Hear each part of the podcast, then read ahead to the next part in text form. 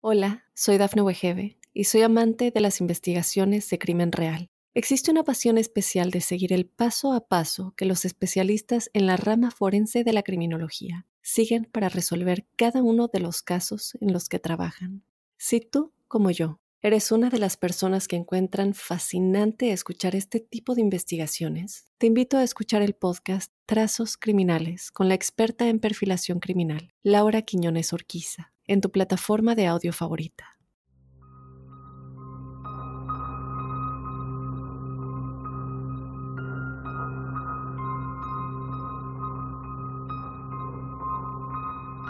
Hola crípticos, bienvenidos a otro lunes de Códice Críptico. Mi nombre es Dafne Wegebe. Yo te doy la bienvenida a otro episodio, sobre todo ahorita que ya estamos a 30 de octubre. Teníamos que tener un programa ad hoc para estas fechas, un programa en el que podamos adentrarnos con un experto, con un maestro que ustedes ya vieron en el título del episodio, que nos platique de todos estos temas. Sobre todo, bueno, todos ustedes siempre tienen tantas preguntas en, los episodios que tenemos los jueves de los testimoniales crípticos con respecto a apariciones, presencias, sentimientos de baja vibración, pesadillas, bueno, tantas, tantas cosas. Y Muchos de ustedes a lo mejor lo conocerán, yo sé que muchos de los que escuchan Códice Críptico y que antes escuchaban mi otro podcast también son mis fans de lo que era, bueno, lo que todavía es, pero nada como lo que era la mano peluda con Juan Ramón Sáenz. Eric Soham estuvo con él muchos años ayudando, aconsejando y adentrándose a las historias de todos los escuchas de la mano peluda. Entonces, bueno, ya, sin adentrarme más, Eric Soham, parapsicólogo, liberador, exorcista, sanador, medium, investigador, con, bueno, décadas con todos estos temas, pues, esotéricos y del ocultismo. Maestro Eric, gracias por acompañarnos. Pues un gran placer, David, estar contigo, con todos nuestros queridos amigos eh, que nos siguen a través de los medios, a través de la televisión, del radio y de todos los medios que tenemos en estos temas tan apasionantes. Para mí es un verdadero honor estar con ustedes. Gracias, maestro. Vamos a hablar un poco, desde luego, de muchos de los casos que usted ha visto y todo esto, pero la gente que todavía no haya seguido su carrera, cuénteme un poco, desde luego, desde hace cuánto empezó esta búsqueda y el estudio de toda esta materia para Eric Soham. Bueno, yo comencé eh, siendo un adolescente eh, tratar de buscar explicación de algunas cosas que no entendía o que no conocía y que pues era muy común que en las reuniones familiares la gente hablaba de los sucesos y paranormales que sucedían en, los pueblos, en las casas, en la ciudad y en todos lados. Eh, empecé a estudiar, pero no encontraba yo absolutamente nada. Entonces ingresé a escuelas como la Gnosis, los masones, la Orden Rosacruz y algunas otras eh, asociaciones que pues eh, daban el conocimiento de una manera eh, ordenada a través de libros y a través de experiencias en estos temas. ahí empecé, empecé con algunos maestros y algunas maestras que me fueron guiando en un principio de cómo era este ambiente, en, pues entrar en, cuestiones energéticas, sutiles, espirituales.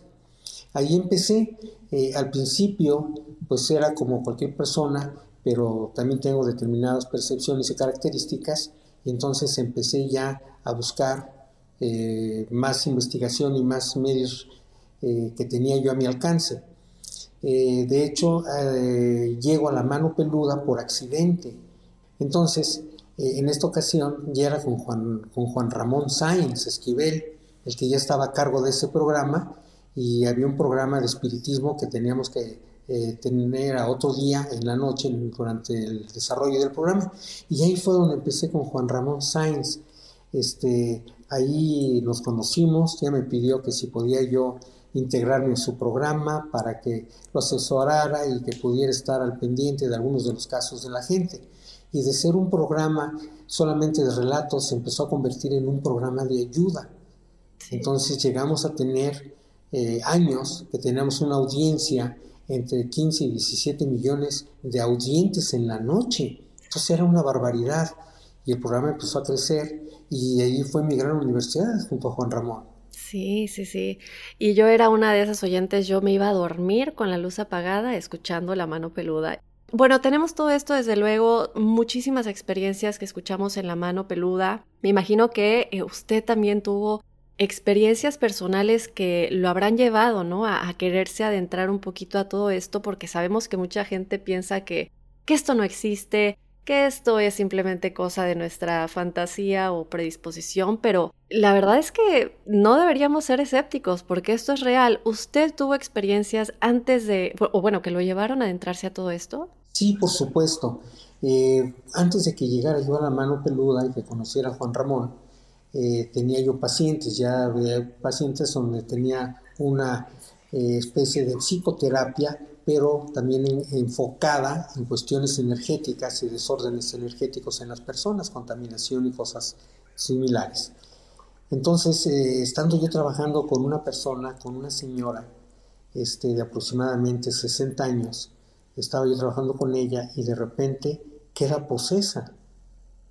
Entonces yo había oído hablar de las posesiones, había oído hablar de ese tipo de injerencias de seres de bajo astral en las personas, pero en realidad no tenía yo eh, ninguna experiencia al respecto. Entonces como pude, la empecé a sacar y todo, y de ahí esa, sí logré hacerlo, y de ahí empecé, a buscar más información sobre ese tema y me volví exorcista. Entonces, eh, por ejemplo, en la mano peluda, una vez que yo ingresé, todos los casos que se vieron, los exorcismos, las liberaciones en casas, liberaciones a personas y ese tipo de cuestiones, todas las atendí yo. Entonces era un equipo muy importante, teníamos eh, un psiquiatra, teníamos un médico, teníamos mediums, teníamos eh, gente de sociedades filosóficas, en fin, o sea, se armó un equipo serio. Y entonces nosotros cuando íbamos a algún lugar o hablaba una persona, les dábamos una explicación y, en ocasiones pues hasta una forma en que pudieran salir de ello. Sí, sí, sí, y, ya nos vamos a adentrar un poquito a los casos de exorcismos que usted ha hecho y, todo lo que ha visto, pero no podemos eh, dejar de hablar de todo lo que muchos de nosotros, y si no crípticos, quédense porque vamos a poner un audio rápidamente, de muchos casos. Yo me acuerdo de unos casos muy específicos, maestro. Me acuerdo que había un caso de un chico que se llamaba Josué, bueno, que se llama, y si, nos puede platicar un poquito porque usted estuvo eh, involucrado en esto con Juan Ramón en, en paz descanse y con el pastor igual que también en paz descanse. Y fueron unas cosas muy fuertes, crípticos. Vamos a escuchar rápidamente este pequeño audio de la transmisión, una de las muchas llamadas que tuvo Josué, y regresamos para platicarlo. Jesús, te ordeno que te calles. No prestes atención a esas voces. Cristo Jesús te quiere limpiar y liberar. Cristo Jesús es mayor y quiere hacerlo. En el nombre del Padre, del Hijo y del Espíritu Santo. En Cristo Jesús. No pierdes, no prestes atención, no prestes atención, no prestes atención.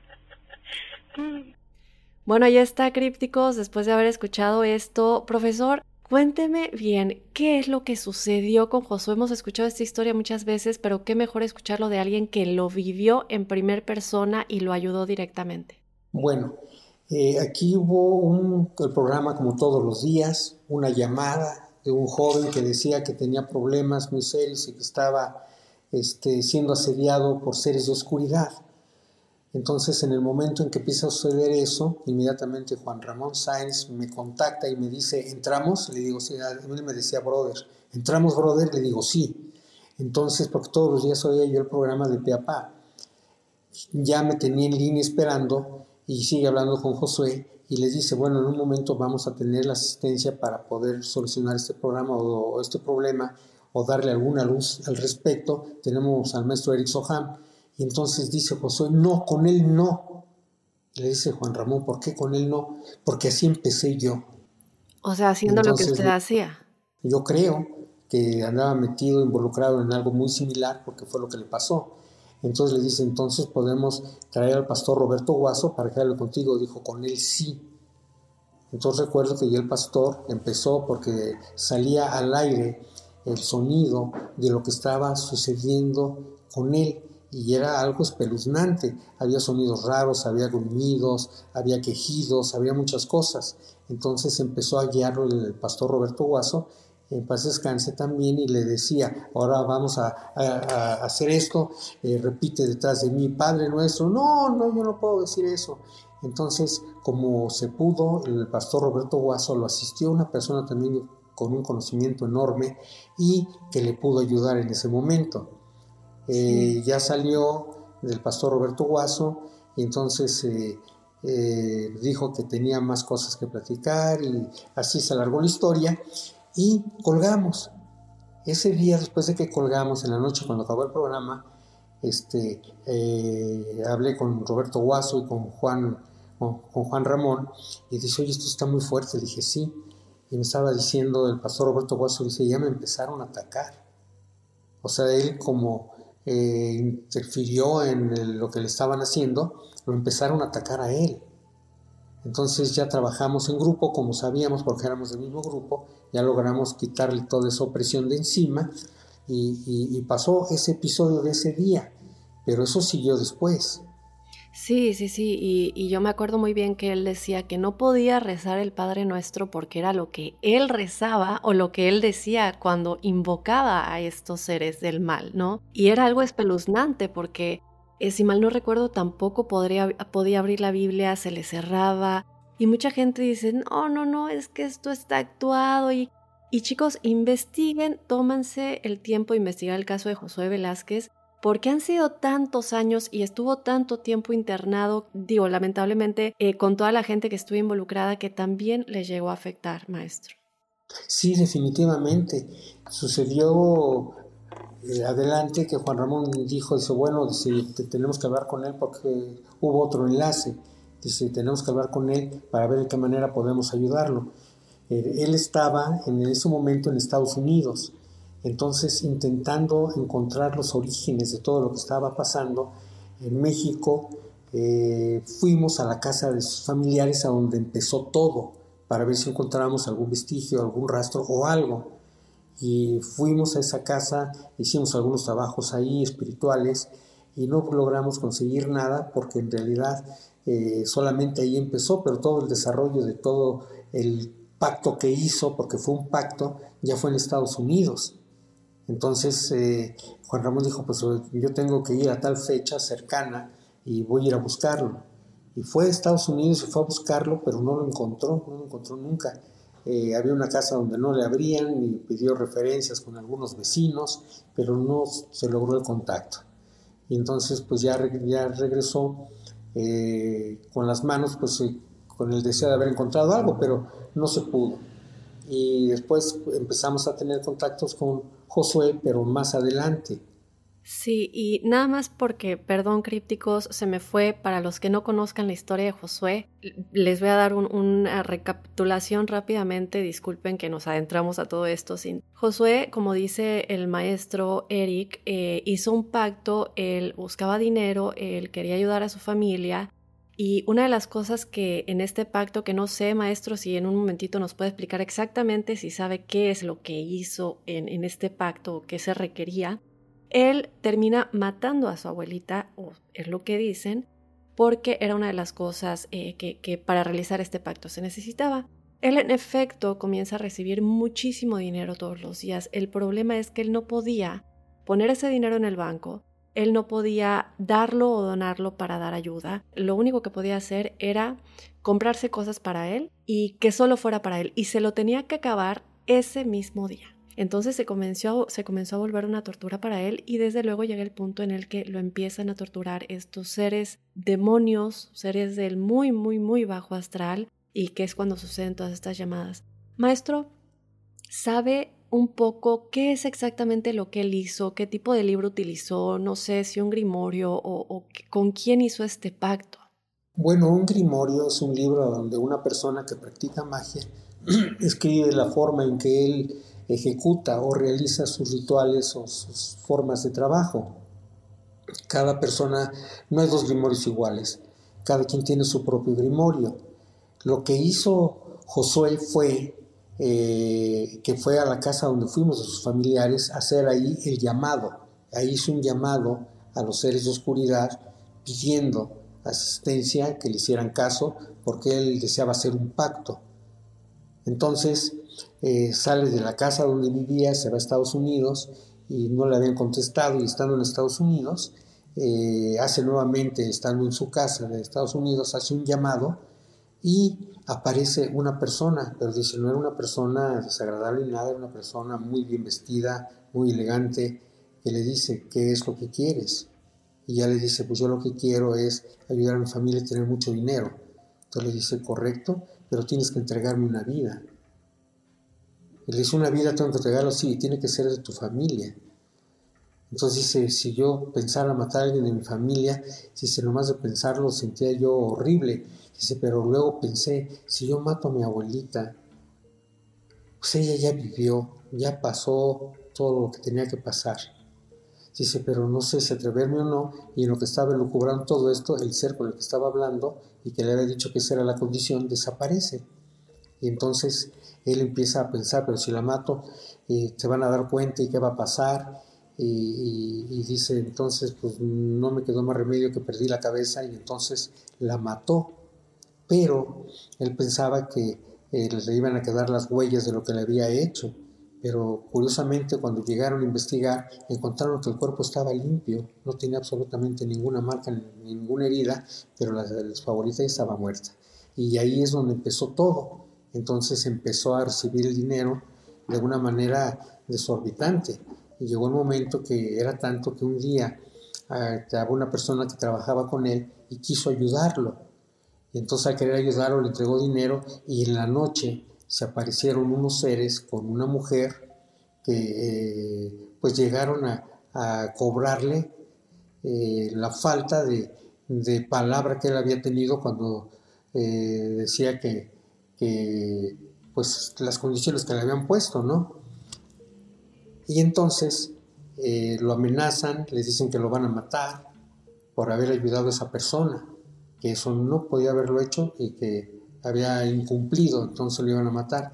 Y fue una noche, también estuvimos en contacto con él, fue una noche muy fuerte donde había eh, quejidos, había gruñidos, habría sonidos espeluznantes realmente. Y nuevamente el pastor Roberto Guaso empezó, eh, eh, porque Josué no quería directamente conmigo, entonces empezó con Roberto Guaso nuevamente a hacer algunas oraciones, a hacer algunas imprecaciones, todo eso, y nuevamente pues, se cortó la llamada pero logró soltarse. Sí, eh, y es una historia muy larga, pero para seguir platicando de algunas otras cosas, quiero que cerremos lo de Josué. ¿Qué sucede? ¿Cómo él logra librarse? Digo, yo ya sé un poco de todo lo que sucedió, em, pero lamentablemente se dice que lo que le sucedió a Juan Ramón y al pastor posiblemente eh, fue también a causa de lo involucrados que estaban. Y, luego, hablando un poquito de Josué igual, maestro, es el hecho de cómo alguien que, además de que mató a un familiar, se metió con energías tan bajas, puede librarse de todo esto y las consecuencias que va a tener para su alma.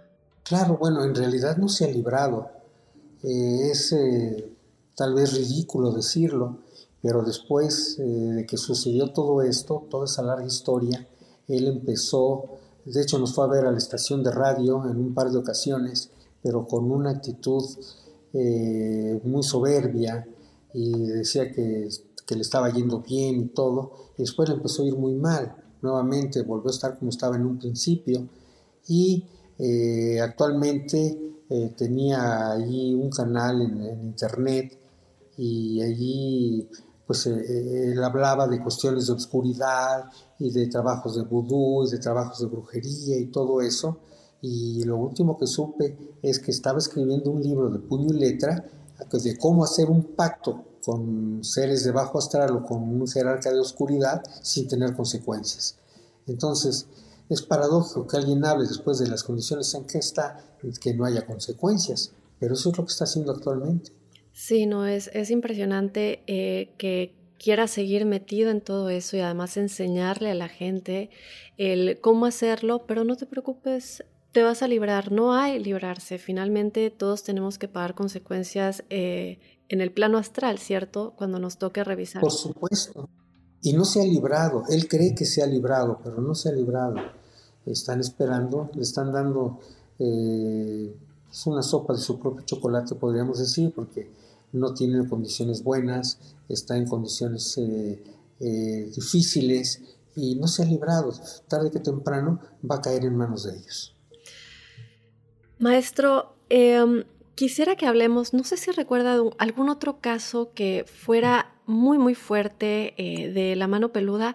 Si no mal recuerdo, había un caso de César el Sacristán, que era un hombre que había sido atacado por fuerzas sobrenaturales por 10 años y que llamó a la mano peluda en busca de ayuda. Y si mal no recuerdo, eh, ustedes trataron de ayudarlo y que al pasar varios minutos por esa llamada también se empezaron a escuchar varias cosas en la llamada.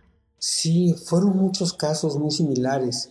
Eh, había llamadas que nosotros recibíamos en la estación a donde hablaban de que estaban teniendo problemas y de que sentían muy raro su casa o de que no podían dormir o que tenían mucho miedo o que estaban viendo sombras o seres dentro de su casa y cosas por el estilo.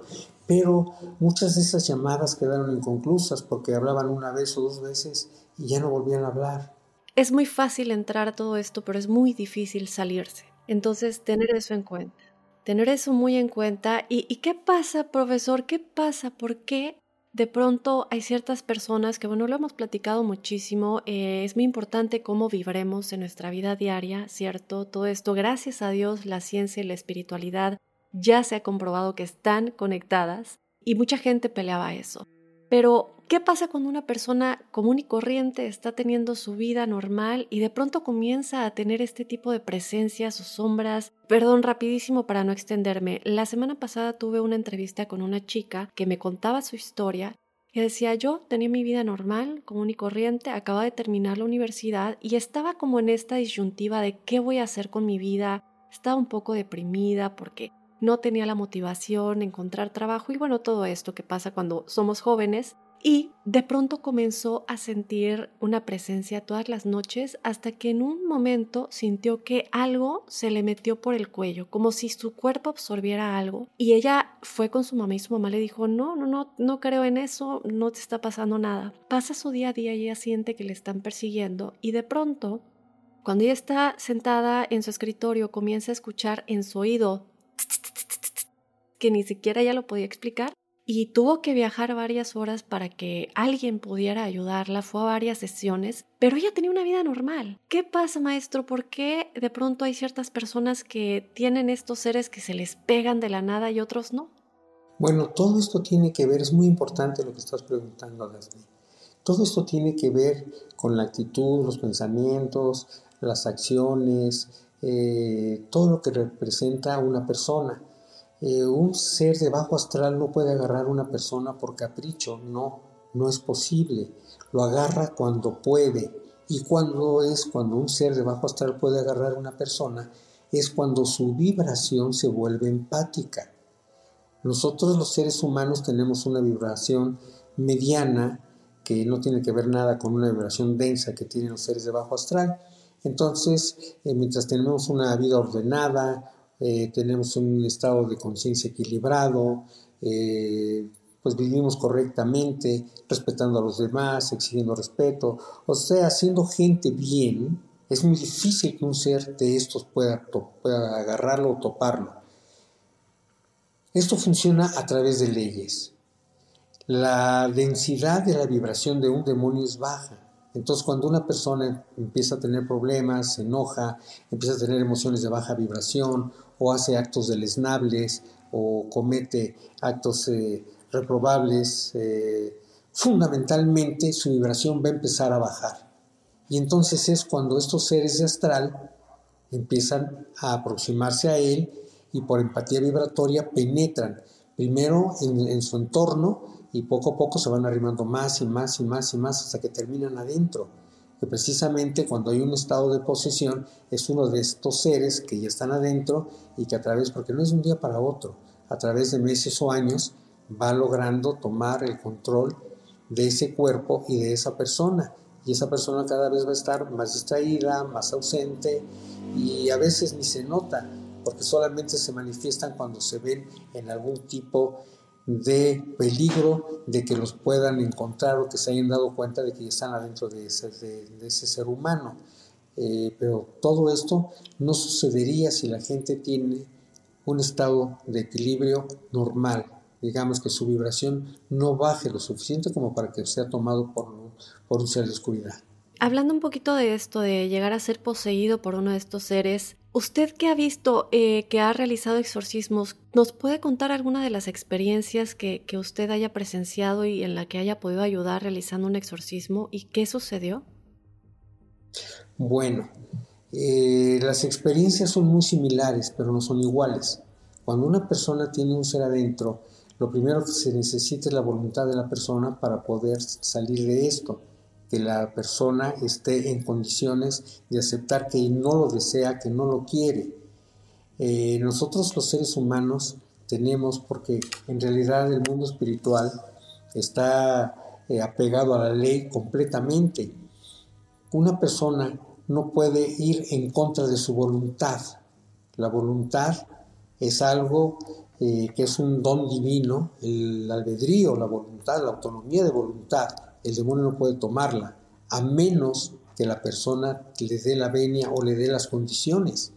Entonces, ya estando la persona ya poseída, no siempre es como en las películas, de que empieza a hablar en lenguas extrañas, que sí lo hacen, pero no es tan frecuente. Eh, que empieza a tener comportamientos eh, raros y, que la familia se empieza a dar cuenta de que no quiere hablar con nadie ni nada. Cuando se ve amenazado el ser que está dentro, entonces es cuando empieza la lucha entre la manifestación del ser por tomar ese cuerpo ya descaradamente y de la persona que es la propietaria de ese cuerpo. Y ahí es cuando se nota que una persona tiene posesión, porque a veces la gente ni cuenta se da, no sabe. Una vez que ya se tiene una persona en esas condiciones, entonces lo que hay que hacer es valorar primero antes de empezar un exorcismo. El exorcismo se hace pues con algunos eh, símbolos religiosos en los cuales se tenga fe, con agua bendita, esencias consagradas, incienso, en fin, se hace un ritual prácticamente, es un ritual muy importante. entonces lo que se hace es empezar por las imprecaciones que se le hace al ser invasor para que salga y a medida que se va haciendo esta, vamos a decir, este acoso hacia el ser que está en el interior de esa persona, empieza a sufrir y empieza a sentirse mal por todo lo que está haciendo y es cuando se ve que eh, la persona que tiene posesión se pone muy mal y es agresiva y gruñe y grita y dice. Entonces es con lo que hay que luchar. Y yo tengo una facultad que es, eh, evidentemente, utilizo oración, utilizo incienso, utilizo un altar, un ritual, utilizo todo lo que se necesita, pero tengo la facultad de poderlos ver, poderlos agarrar y poderlos jalar. Entonces, eh, cuando veo que hay una persona en estas condiciones, lo que estoy buscando es ver de dónde puedo tomarlo para poderlo sacar. Tengo un equipo de trabajo que me ayuda, que me asiste. Ahora, eh, no, no deja de ser eh, importantísima la oración, la actitud que tenga la persona que va a hacer el exorcismo.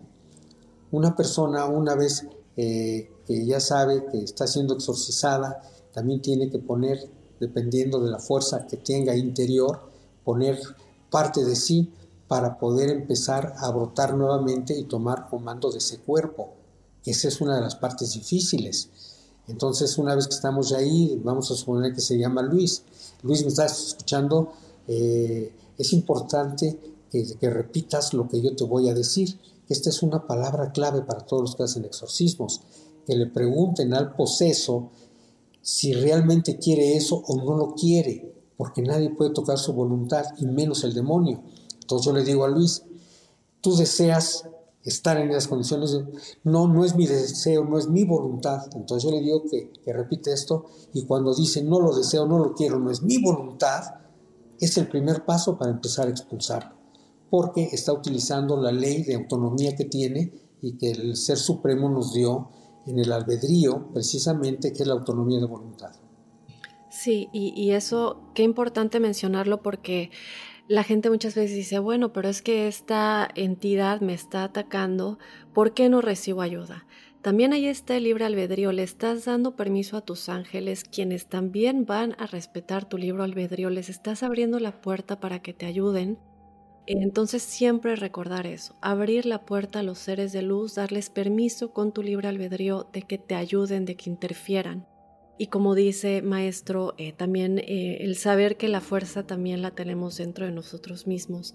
Ahora, en todo esto de las energías nos llegan muchísimos casos de brujería, nos llegan muchísimos casos de que dicen es que siento que me hicieron un trabajo, estuve muy enferma, fui al doctor, nunca me me identificaron nada, de pronto también empecé a tener pesadillas, había moscas en la puerta de mi casa y no había de dónde, bueno, mil cosas. Y en muchos de estos casos se ha identificado que había un trabajo de brujería. La gente que realiza brujería eh, se mete en esto ya de entrada, que una vez que uno se mete en esto, aunque seas tú el que está haciendo el trabajo, también estás entrando esta burbuja del mal. Pero ¿cómo puede alguien? Hay un video muy interesante que usted tiene en su canal de YouTube, que por cierto, vayan a YouTube Eric Sohan para que vayan a ver todos sus videos y explicaciones que tiene. Eh, hay una pregunta muy interesante que es, ¿la brujería tiene caducidad? ¿Qué pasa con la brujería? Un trabajo, si se nos ha hecho, tiene caducidad, hay manera de limpiarnos, ¿cómo nos podemos dar cuenta que nos han realizado un trabajo? La persona se puede dar cuenta cuando tiene un trabajo o tiene una carga negativa solamente, porque es lo mismo. Cuando le hacen un trabajo a una persona, le mandan energía negativa, que son precisamente estos seres de bajo astral. Entonces, el primer síntoma que aparece es cansancio, apatía, dolores musculares, especialmente pesadez en cuello, hombros y espalda, dificultades para dormir, eh, mm, ausencias, están dispersos, o sea, eh, llegan a salirse de su centro y de su cuerpo. Y eso es lo que permite que precisamente estos seres se aproximen. Cuando la gente siente esos síntomas y todas las cosas empiezan a, pues a, no hacerse, a tener dificultades para concretar proyectos, trabajos, eh, cuando la gente empieza a eludirlos, a brincarlos, es cuando tienen energía negativa, que podría ser un trabajo, porque se ve exactamente igual. Entonces lo que tienen que hacer, hay personas que tienen la capacidad y se dedican precisamente a quitar esa clase de trabajos que están eh, pues arruinando la vida de una persona. Eh, hay que saber porque también hay muchas personas que solamente hacen un negocio ilícito y a través de la ignorancia de las personas creyendo que los van a liberar y no los liberan nunca. Pero todo funciona a través de leyes. Todas esas personas que hacen un trabajo y que lo envían, hay una ley que se llama recurrencia. Entonces, todo lo que se hace, absolutamente todo, y es una ley, da vuelta como un boomerang y regresa a su punto de emisión. Entonces, no quedan exentos, aunque no se les regrese el trabajo, aunque no tengan eh, condiciones de que les puede ir mal, Evidentemente, cuando se regresa la intención que proyectaron a través de un trabajo, empieza a irles mal y empiezan a tener las mismas consecuencias que enviaron. Vamos a recordar que esa, esa ley es como un espejo. Todo lo que haces se refleja y regresa a ti. Ahora, la caducidad. La caducidad de un trabajo depende mucho de varios factores. Primeramente, de eh, la fuerza interna que tiene cada persona. Porque hay trabajos que llegan a una persona la convierten en una persona apática, eh, que no quiere hacer las cosas, que no le da la gana, que no tiene la energía, que está distraída, en fin, son muchos los síntomas que pueden indicarnos que una persona está en esas condiciones. Pero si esa persona no tiene un carácter fuerte o no tiene mucha fe, en fin, o no tiene fuerza interior, pues es un trabajo que le hagan pues puede durarle mucho tiempo. Cuando una persona tiene carácter y tiene fuerza, no duran mucho. Sí, ok, qué bueno saberlo, porque sé que muchos crípticos van a tomar esa respuesta eh, para sus propias experiencias, de muchas que, nos hacen llegar. Maestro, quisiera que hablemos un poquito acerca de, con respecto también un poco a lo de las, la brujería, los trabajos, hay mucha gente que eh, dice que estoy cansado, ¿cierto? Estoy que no puedo dormir o que tengo malos sueños. Me despierto a las 3 de la mañana.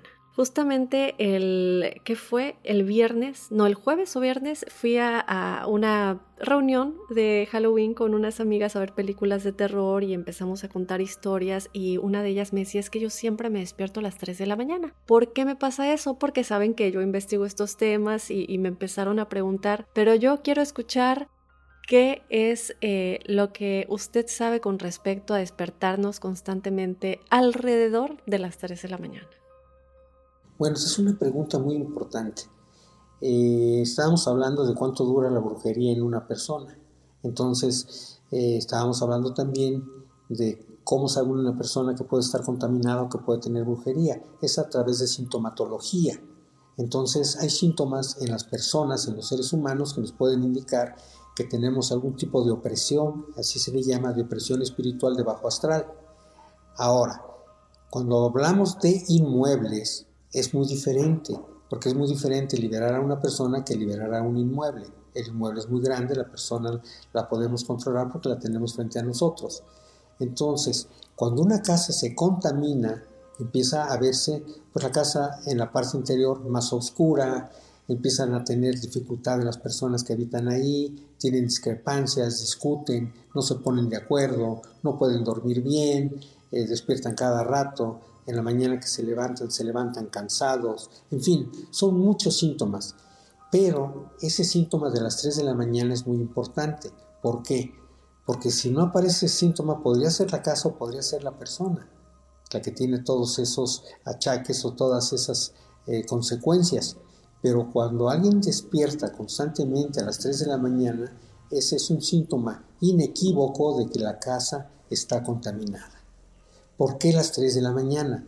Porque las 3 de la mañana es la hora de mayor oscuridad. De hecho, en algunos grupos religiosos tienen un, rosario que rezan a las 3 de la mañana. Entonces la gente dice, bueno, ¿por qué están rezando a las 3 de la mañana? ¿Por qué? Porque con el rosario eh, lo que hacen es contrarrestar el efecto de la fuerza que tienen los seres de oscuridad a esa hora. Cuando Joshua, al gran maestro, a Jesús, lo crucifican, lo crucificaron a las 3 de la tarde. Pudo haber sido crucificado a la una o a las cinco, pero le ponen a las tres. ¿Por qué?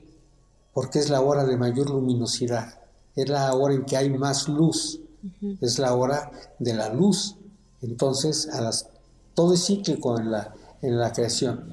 Entonces, de las 3 de la tarde empieza a descender 4, 5, 6, 7, y así va hasta llegar a las 3 de la mañana, que es la hora, es el valle, las 3 de la tarde era la cresta, las 3 de la mañana el valle, a donde hay mayor oscuridad. Y esos son síntomas de contaminación en la propiedad. Okay. Y eso es muy importante saberlo, porque la gente dice, pues eh, yo no veo ni siento nada ni nada, pero me despierto a las 3 de la mañana y para que me vuelva yo a dormir, hijo, tardo como una hora. Pero si uno despertara a las 4 de la mañana, a las 2 de la mañana, te das la vuelta y sigues dormida, Daphne. Pero si es a las 3 de la mañana, te cuesta trabajo volver a conciliar el. Qué interesante y, cierto, ¿no? Es lo contrario. Ahora, todo esto tiene que ver desde luego con todas las energías bajas, con eh, todos estos seres que llamamos demonios. Y mucho hay la pregunta, hace mucho tiempo que no teníamos un episodio de estos en los que nos pudiéramos adentrar a lleno y a fondo con un experto de esto. Y hay una pregunta que nos hacen mucho que es, ¿Quién es Satanás? ¿Quién es Lucifer? ¿Es el mismo? ¿Quiénes son estos seres? ¿Hay un líder? ¿Podemos hablar un poquito de esto y realmente cuál es la historia de, detrás de ello? Vamos a recordar que la creación eh, está fundamentada y está creada en una dualidad. Esa dualidad es la parte positiva y la parte negativa. La positiva sería la parte de luz, la negativa sería la parte de oscuridad. Esas dos fuerzas primigenias son las que hacen posible la creación. Pero si tuviéramos solamente esas dos fuerzas, haríamos cortocircuito y no habría creación. Entonces, ¿qué es lo que sucede? Existe una tercera fuerza que es el neutrón, que tiene la mitad de parte positiva y la mitad de parte negativa. Entonces intercede entre las dos fuerzas primigenias para generar un fluido y no un cortocircuito fluido a través del cual se genera la creación o se genera electricidad para poder encender un foco o algún aparato. Entonces, ¿qué es lo que nosotros tenemos aquí?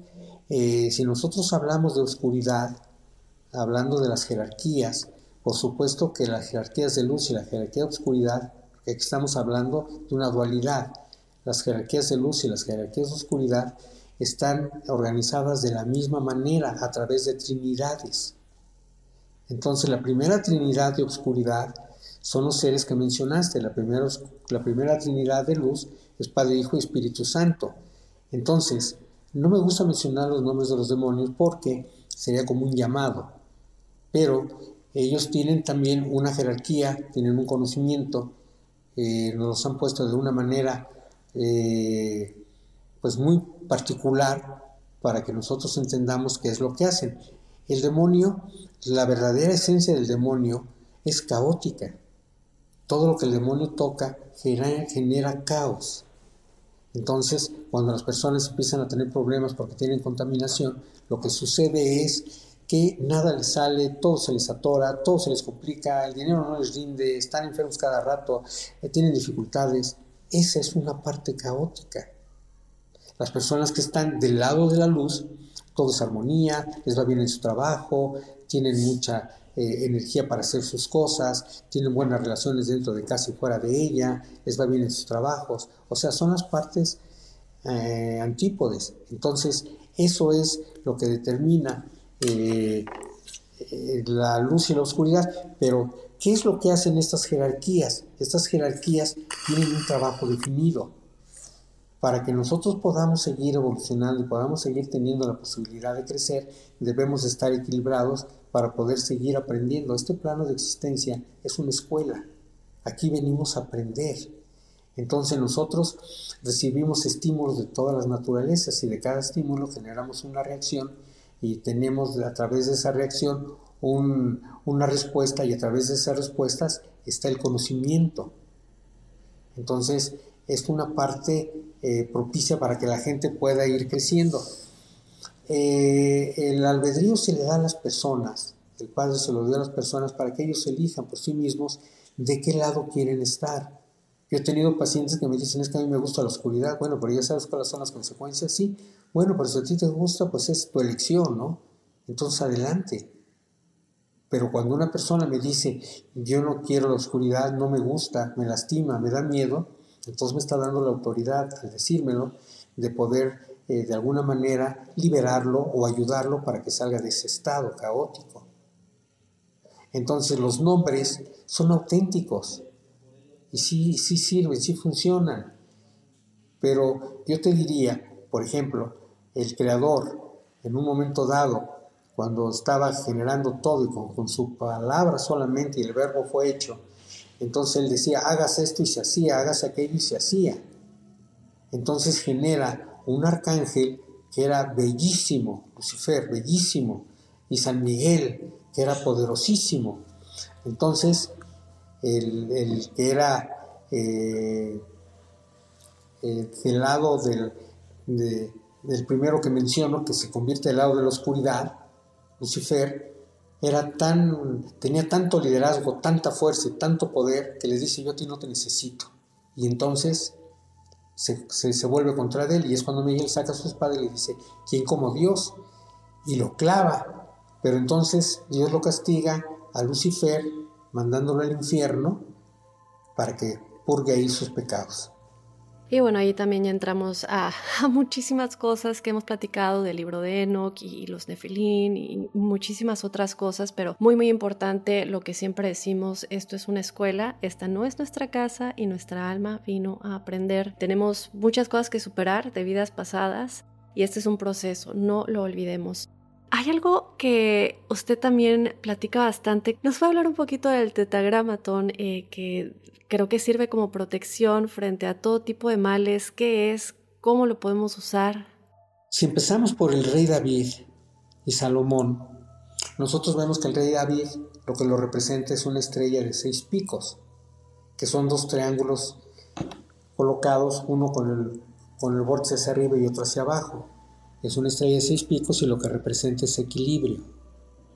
Cuando nosotros vemos El pentagrama de Penta 5 eh, que Salomón desarrolló es una representación de una estrella de cinco, de cinco picos que tiene uno de, uno de los puntos hacia arriba. Y la parte antípoda es cuando tiene uno de los picos hacia abajo, que no pasa con la estrella de su padre, que es armonía. Representa las dos fuerzas, pero vámonos al pentagrama de cinco. Representa al hombre cósmico. Entonces cuando nosotros vemos un pentagrama que tomó Salomón y lo llenó de, de símbolos era para protegerse de la oscuridad precisamente. Salomón llegó a tener tanto conocimiento y tanto poder que tenía a los demonios a su servicio. Entonces, ¿qué tiene el pentagrama? Tiene eh, algunos símbolos como es el caduzo de Mercurio, tiene los símbolos del Sol y la Luna, tiene el 1, 2, 3 que es la triada, el tetra, tiene el grama que es la palabra, el bastón de mando con una trinidad, eh, tiene los nombres de Adán y Eva, o sea, tiene una representación completa de lo que fue la creación y de lo que representa eh, el hombre cósmico, que es todo ese contenido para poderlo eh, pues, ver de esa manera. Eso es lo que protege. Cuando la persona es consciente de sí misma y sabe lo que está haciendo, está protegida. Cuando la persona no sabe lo que está haciendo, está desprotegida y está poniéndose eh, pues en condiciones de que pueda ser tocada por la oscuridad. Sí, y ahorita que mencionaba al rey Salomón, me recuerda que también eh, Josué, que estábamos hablando hace un momento de él, tenía un anillo del rey Salomón y si nos pudiera hablar un poquito del rey Salomón para la audiencia, lo hemos platicado aquí, de hecho lo platicamos con los chicos de Observador Paranormal, con Juan Manuel Torreblanca, que de hecho entrevistó directamente a Josué, pero para la gente que no haya escuchado anteriormente el rey Salomón, si nos puede hablar un poquito el contexto para que, para que lo sepan bien. Claro que sí. El rey Salomón, hijo de David, era una persona, era un gran maestro, era una persona que tenía mucho conocimiento y que sabía perfectamente bien eh, cómo utilizarlo y cómo manejarlo. Tenía tanto conocimiento y tanto poder a través de ese conocimiento que tenía al demonio controlado. El demonio le servía. Si él decía hagan esto, lo hacían, pero siempre del lado de una armonía y de la luz. Entonces por eso es que él desarrolla el pentagrama. Entonces él, Salomón, tenía mucho poder. De hecho hay una mesa de Salomón a donde él hablaba de grandes eh, mm, acontecimientos que iban a, acontecer en, esta humanidad. Y algunos tratados de Salomón eh, habla precisamente sobre eso, sobre qué es lo que representa el tener la, conciencia, el nivel de conciencia para poder ser autónomos y poder ser eh, pues los que decidimos hacia qué lado queremos inclinarnos. Ahí está, crípticos, eh, por si querían un poquito más de contexto. Antes de despedirnos, maestro, eh, desde luego me encantaría volverlo a invitar al programa. Creo que eh, la audiencia está, estará fascinada. ¿Qué última cosa nos puede dejar con respecto a todo esto a la gente que escucha códice críptico que a veces me dicen, Daf, es que escucho un ruido de fondo cuando estás grabando y yo no escucho nada? ¿Qué le podemos decir a la audiencia que ama estos temas y que por eso escuchan Códice Críptico para que se protejan, para que no tengan miedo y también para que tomen un poquito de, toda su experiencia? Bueno, el principal factor es el equilibrio. Cuando me llegan a preguntar, maestro, ¿cuál es la mejor protección? El equilibrio. Porque puedo tener un pentagrama, puedo tener una medalla de San Benito, puedo tener una cruz de Caravaca, puedo tener cualquier, cualquier símbolo sagrado y sí, me va a provocar o me va a, proveer de una protección. Pero si yo tengo mi vibración en baja frecuencia, entonces soy vulnerable y cualquiera me puede tocar. Si yo no tengo ninguno de estos eh, eh, símbolos de protección, pero soy una persona equilibrada y en armonía, porque el equilibrio te lleva a la armonía, entonces tu vibración es una vibración fina, y no tiene la posibilidad de que pueda una vibración densa como es la oscuridad tocarte. Exacto, y, creo que la fuerza más grande está en, lo que nosotros eh, creemos y en lo que le damos poder y es la mayor protección. Maestro, eh, usted está haciendo muchísimas cosas, tiene un canal de YouTube, tiene a sus clientes que sigue ayudando, para toda la gente que quiera contactarlo, que quiera buscarlo en sus redes sociales, que quiera saber más de sus libros, que también tiene libros, eh, El origen del mal, por ejemplo, por ahí está, por si quieren irlo a comprar y quieren leer más de todo lo que hace el maestro, pues para que la gente lo encuentre, ¿dónde lo pueden buscar? Bueno, eh, me puedo encontrar eh, precisamente, en, voy a dar un número de teléfono del consultorio y voy a dar el número de teléfono a donde pueden eh, pedir información o cualquier otra, cualquier otra información que requieran. Uno es el 55 57 39 06 34 para concertar una cita o para tener información en este número con mucho gusto se les atiende y el que yo utilizo que no les pido que me llamen ahí porque es el que utilizo y si estoy trabajando no puedo contestar, pero me pueden mandar un WhatsApp, el WhatsApp yo lo veo o el mensaje y ya puedo eh, pues eh, eh, atenderlos. Es el 55 2198 4606. Ahí está. Muchísimas gracias y como les dije, si quieren ver más de todo lo que él enseña y todas las preguntas que le llegan en YouTube, lo pueden buscar como arroba maestro Eric Soham, S-O-H-A-M, que bueno, desde luego lo pueden ver aquí en el título del episodio. O simplemente pongan Eric Soham en, eh, ahí en el buscador de YouTube. Encantada de haberlo tenido, un gusto aprender de todo lo que sabe. Los crípticos estoy segura que le van a empezar a llegar muchos mensajes y llamadas al consultorio. ¿Qué le puedo decir? Muchísimas gracias y me encantaría volverlo a tener en el futuro. Pues un abrazo, y a todos ustedes también. Yo te recuerdo que si tú quieres ser parte del episodio que tenemos todos los jueves, el episodio de testimoniales crípticos, mándanos tu historia paranormal o sobrenatural a códicecríptico.gmail.com. Te recuerdo que esto lo puedes hacer de manera escrita o también nos puedes mandar un audio si lo quieres contar de tu propia voz. Y sin más, yo te espero el próximo lunes con otro Códice Críptico.